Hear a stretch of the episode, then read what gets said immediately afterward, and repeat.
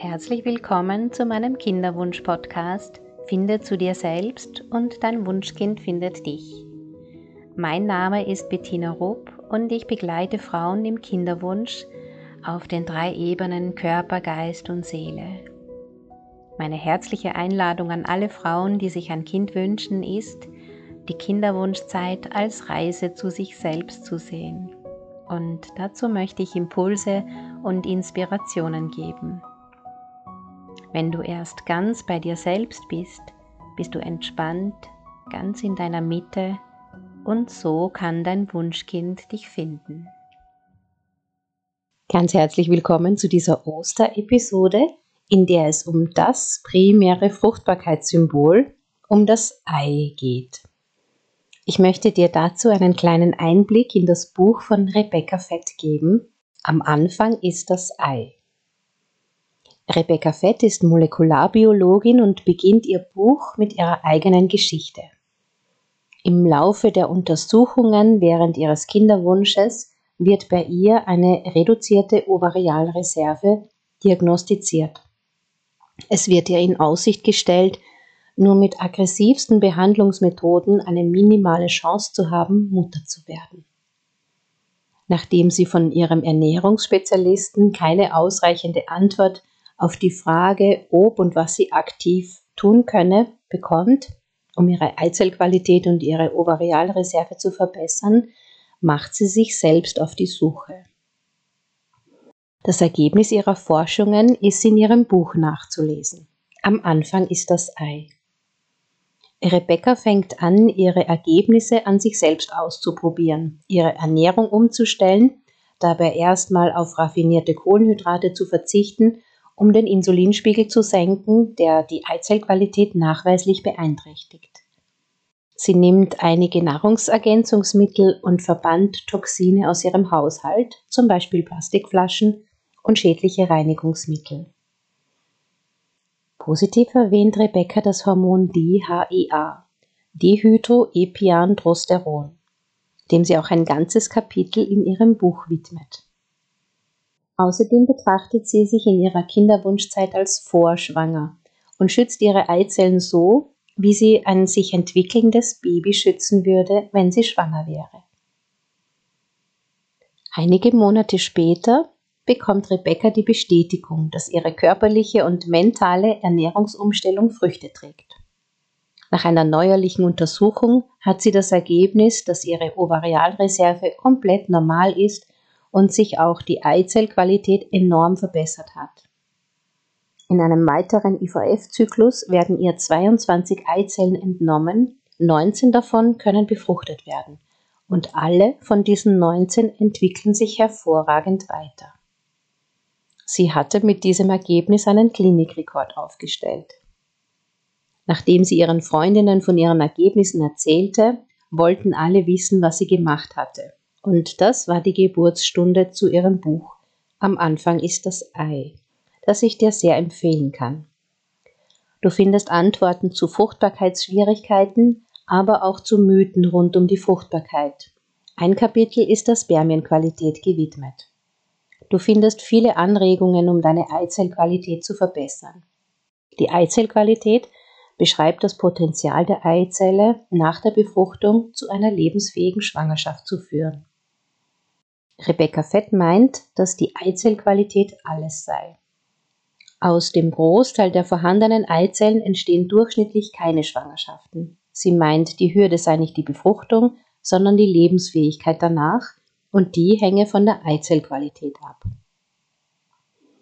In ihrem Buch behandelt Rebecca Fett die Entstehung von Eizellanomalien und den Einfluss von BPA, Bisphenol A, ein Toxin, das nachweislich die Eizellqualität beeinträchtigt.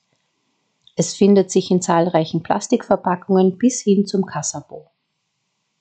Du findest zu jedem Thema, das deine Fruchtbarkeit beeinflusst, Fruchtbarkeitspläne im Buch, die in Stufe 1, 2 und 3 unterteilt sind. Weiters wird die Auswirkung von Phthalaten und anderen Toxinen besprochen und beleuchtet. Phthalate sind Weichmacher, die mittlerweile in Kinderspielzeug, Parfums, Weichspülern, Kosmetikartikeln und vielen anderen Bedarfsartikeln drin sind. Sie können eingeatmet werden oder über die Haut direkt ins Blut gelangen und schädigen nicht nur die Eizellqualität, sondern auch die Spermienqualität. Rebecca Fett bespricht außerdem unerwartete Fruchtbarkeitshindernisse wie den Vitamin D-Spiegel, Hypotheriose, eine Schilddrüsenunterfunktion, Zöliakie und die Zahngesundheit. Ein sehr großes Kapitel ist dem Thema Nahrungsergänzungsmittel gewidmet.